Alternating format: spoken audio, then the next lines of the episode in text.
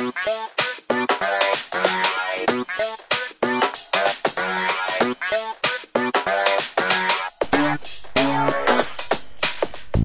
ist Computius.net, der Audiopodcast von Computius. Folge 56. Heute mit der Frage, was ist ein Gravatar? Und dann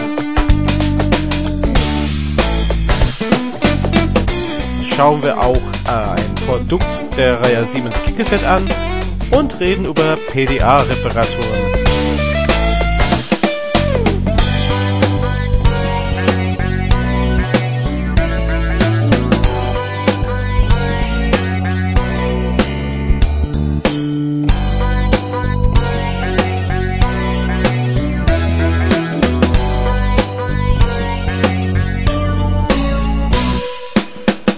Hallo und herzlich willkommen zum Computius.net Folge 56 für Sonntag, den 3. Oktober 2010, also Tag der deutschen Einheit. Ein Tag, an dem ich eigentlich nicht vorhatte, einen Podcast zu machen. Das hätte ich auch letzte Woche auch gesagt, wenn letzte Woche nicht ausgefallen wäre. Und das war leider aus gesundheitlichen Gründen. Meine Stimme war letztendlich sehr angeschlagen und man hört es vielleicht noch, dass es immer noch so ein bisschen ist und deswegen ähm, will ich nicht so viel reden, aber ich habe gesagt, zwei Wochen ausfallen lasse ich nicht. Und wir fangen an mit dem Thema, was ist ein Gravatar? Und das ist dann eine Frage, die uns äh, sogar auf dem Podcast-Seite aufkam dass ähm, ich dann gesagt habe, ich werde irgendwann darüber schreiben und darüber reden. Es hat ein bisschen gedauert bis dahin. Nichtsdestotrotz, wenn Sie jetzt einen Kommentar abgeben auf computers.de wenigstens im Blog, dann kommt äh, rechts davon ein Bild. Wenn Sie noch gar kein Gravatar haben, dann kommt so ein weißes G auf ein blaues Hintergrund, so ein bisschen verdreht. Wenn ich aber einen Kommentar abgebe, sehen Sie mein Bild. Und das ist bei vielen so, die einen Kommentar hinterlassen, die sehen dann entsprechende Bilder. Das ist dann der Gravatar. Kommt ein bisschen von dem Begriff Avatar, was nicht nur ein Film ist, sondern auch diesen kleinen Bildschirm, das man in Foren so sehen. Und diese Bilder ähm, mit Gravatar werden zentral gespeichert und an den E-Mail-Adresse gekoppelt. Das heißt, wenn Sie einen Kommentar abgeben über ein Konto bei uns mit diesen E-Mail-Adresse, der zu das Bild passt, dann wird Ihr Bild vom Gravatar-Server geholt und entsprechend angezeigt.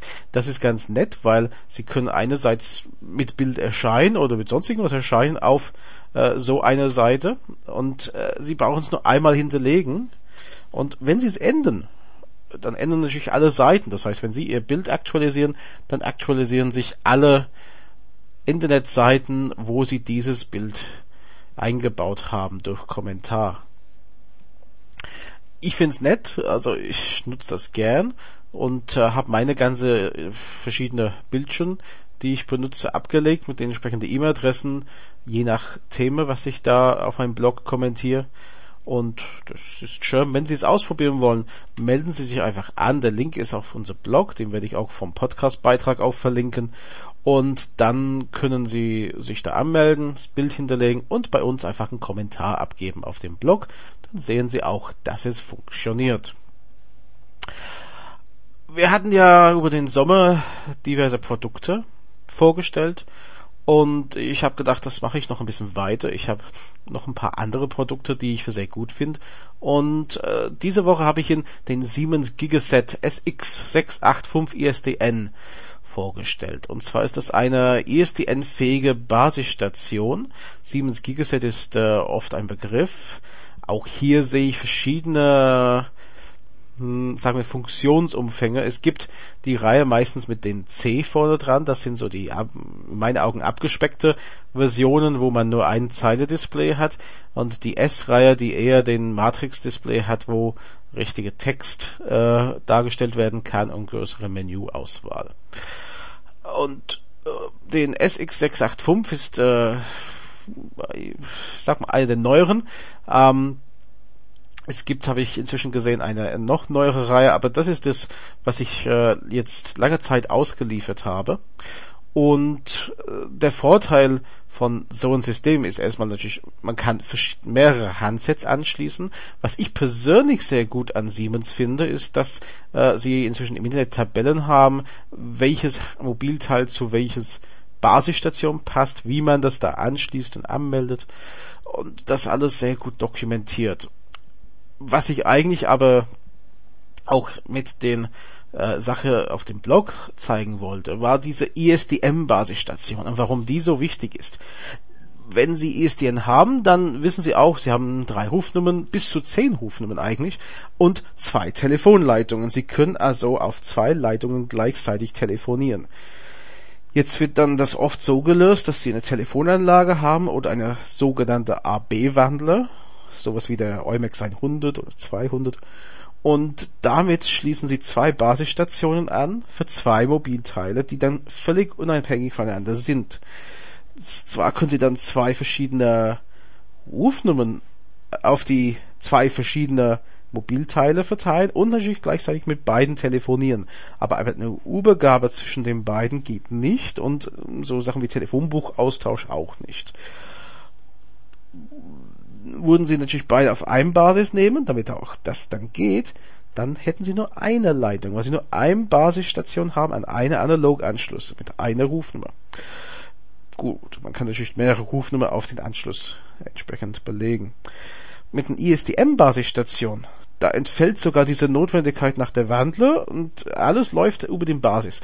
Und dann können Sie sagen, welches Handset klingelt bei welcher Rufnummer, welche Rufnummer übermittelt wird bei einen Anruf von welchem Handset. Und dann haben sie diese Funktion wie Adressbuch übertragen oder Konferenzschaltung und sowas alles im System einfach so drin und vor allem die verschiedenen ESDM-Merkmale, die man dann buchen kann bei der Telekom, sind oft von diesen äh, Basisstationen unterstützt.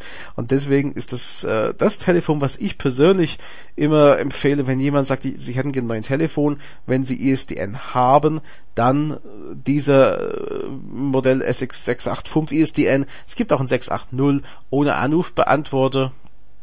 Und wenn sie ähm, ein Analog Basisstation brauchen, was sie kein ISDN haben.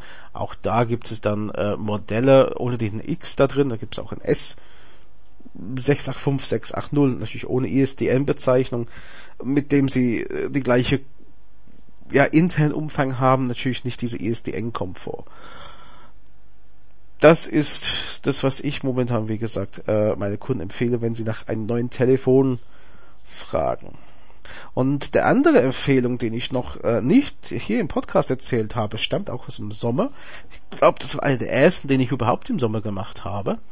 Und zwar ist das die Empfehlung der Firma SRS GmbH. Ich möchte ein bisschen dazu was erzählen, weil wenn Sie eine ja, Problem haben mit Ihrem Computer, dann schicken Sie in der Regel nicht weg. Sie gehen wahrscheinlich zum Dienstleister vor Ort irgendwo und lassen das reparieren.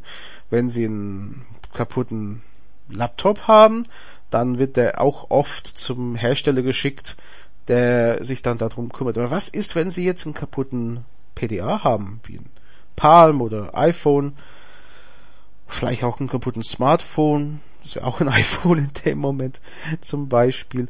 Ähm, was machen Sie dann damit sowas? Und ich rede jetzt nicht unbedingt äh, in der Garantiezeit von einem Problem. Ich rede davon, dass es ihnen aus der Hand fällt und auf den Boden knallt und das Display geht kaputt und ja und so weiter. Dazu gibt es eine Firma in ähm, Schöneck, das ist gerade nördlich von Frankfurt am Main heißt äh, SRS GmbH oder ausgeschrieben äh, Schubert Roth Service GmbH, die diese Geräte repariert. Ich habe auch hier einen Link auf der Blogseite. Ähm, ich kenne die Firma sehr lang. Ich kenne sie von meinen Zeiten, wo ich selbst bei Psion beschäftigt war. Da haben natürlich auch dieses äh, PDA-Phänomen gehabt, dass da die Geräte mal repariert werden müssen. Und von daher bin ich da sehr lange in dieser Thematik äh, drin. Und wie gesagt, ähm, wenn Sie jetzt ein Produkt haben, der vielleicht, wie gesagt, nicht so gängig ist ähm, wie ein Laptop oder so, es kann auch ein Palm sein, es kann ähm, auch noch ein alten Xeon-Gerät sogar sein oder eine dieser neuen Sachen wie iPhone. Ähm, dann können Sie es bei SES in der Regel reparieren lassen. Also Telefonnummer ist ja auch da auf der Homepage äh, zum Anrufen und Fragen, ähm, ob es machbar ist und äh, was ich sehr gut finde, auf der Homepage haben sie Preislisten. Das heißt, für die Standardsachen wie Displaybruch oder sowas ähm, stehen die Preise schon im Voraus klar, was das kostet zu reparieren. Und das äh, finde ich auch dann ganz gut, diese, diese Transparenz. Wie gesagt, Link finden Sie auf computers.de in dem Blog. Ich werde es auch aus den äh, .NET Beitrag verlinken. Und äh, werde jetzt äh, meine Stimme schonen und hoffe, dass, wenn alles gut klappt, ich nächste Woche wieder da bin mit einem neuen Folge von Computers.net. Also, bis dann. Tschüss.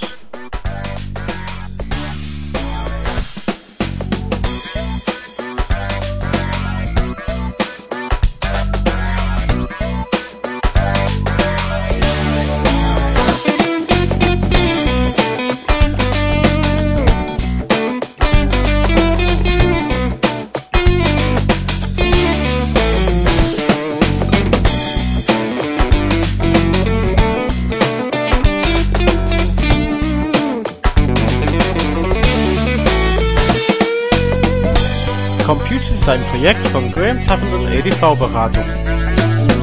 Verantwortlich für den Inhalt ist Graham Tappenden 61440 Oberursel.